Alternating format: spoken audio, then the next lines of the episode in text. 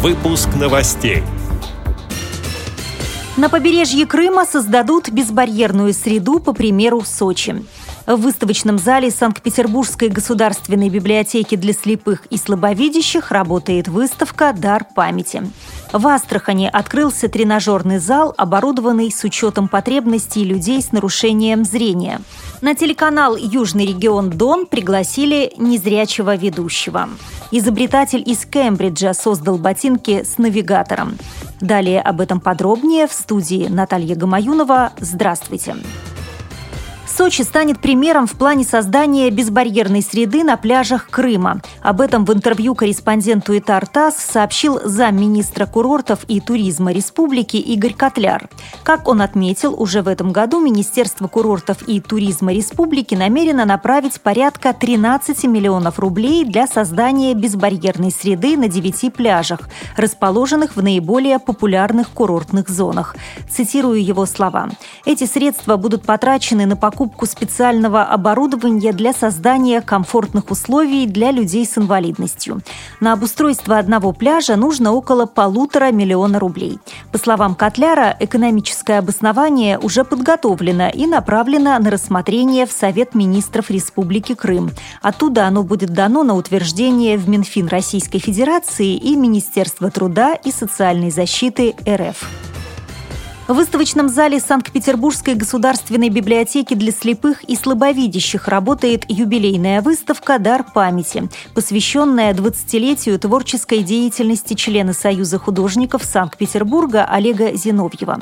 Вниманию зрителей представлены работы из серии «Зимушка-зима» и «Философские размышления», а также скульптуры «Выдающиеся незрячие люди».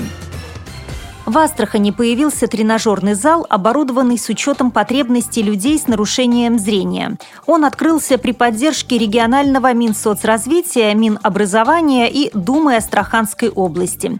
В помещении установлено специальное спортивное оборудование, адаптированное для незрячих. Все занятия бесплатные, рассказывает куратор спорта слепых области Владимир Горобченко.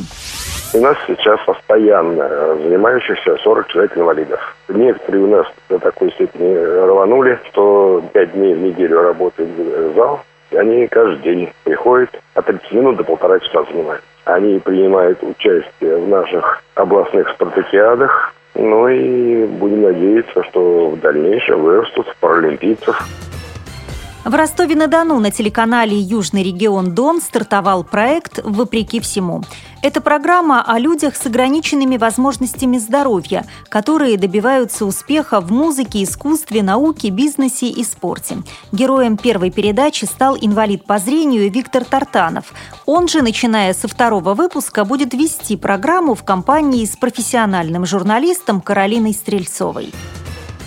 Изобретатель из Кембриджа создал ботинки с навигатором, сообщает агентство РИА Новости. Благодаря новой разработке теперь обувь сама может направлять человека по нужному маршруту. Ученый решил заменить привычную визуальную навигацию при помощи карт на сенсорную, сообщает сайт Popular Science.